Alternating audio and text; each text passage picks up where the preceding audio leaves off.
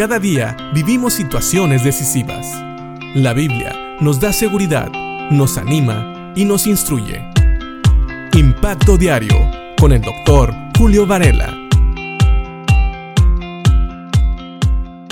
Alguna vez me tocó ver en un restaurante a una persona que estaba muy molesta con el servicio que le estaba dando su mesero.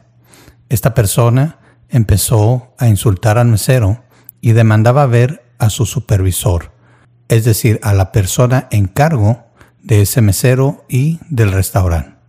Así que se trajo al supervisor, o como le dicen en algunos lugares, el manejador o manager. Y esta persona escuchó con paciencia a este cliente, esta persona que estaba insatisfecha con el servicio que se le estaba dando. Y después le pidió al mesero que la tratara a esta persona con mayor respeto y cuidado.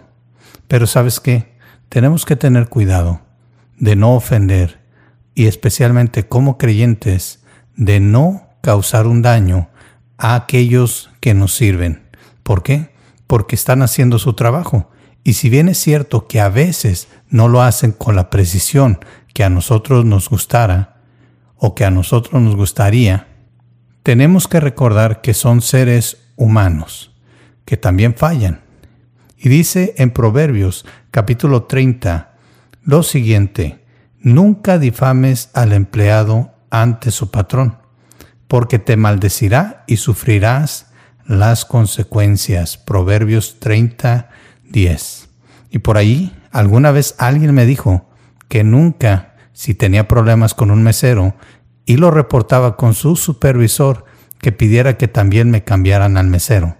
¿Por qué? Porque podría sufrir las consecuencias, es decir, una venganza o algo así de parte del mesero. Pero sabes, puede ir más allá, porque muchas veces en el caso de los restaurantes, tú puedes ofender a todos aquellos que trabajan en ese restaurante con tu actitud.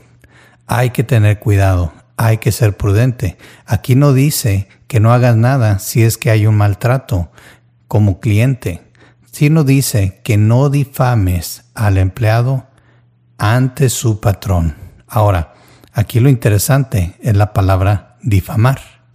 La palabra difamar significa desacreditar a alguien, de palabra o por escrito, publicando algo contra su buena opinión y fama. Es también poner algo en bajo concepto y estima. Así que muchas veces nosotros podemos hablar de que no nos gusta el servicio o que no nos gusta cómo nos han tratado en cualquier lugar, no solamente en algún restaurante, pero tenemos que tener cuidado de no hacerlo de manera ofensiva o de manera que desacreditemos a la persona o al lugar en general. Tenemos que ser sabios. De hecho, la reina Valera dice este versículo de la siguiente manera, no acuses al siervo ante su Señor, no sea que te maldiga y lleves el castigo. Así que tengamos cuidado, tenemos que ser sabios, aun cuando tengamos la razón y tal vez este servidor nos esté tratando injustamente o no nos esté sirviendo de la manera que el lugar está clamando que lo hace. Tengamos mucho cuidado. Seamos sabios. No acusemos a los siervos.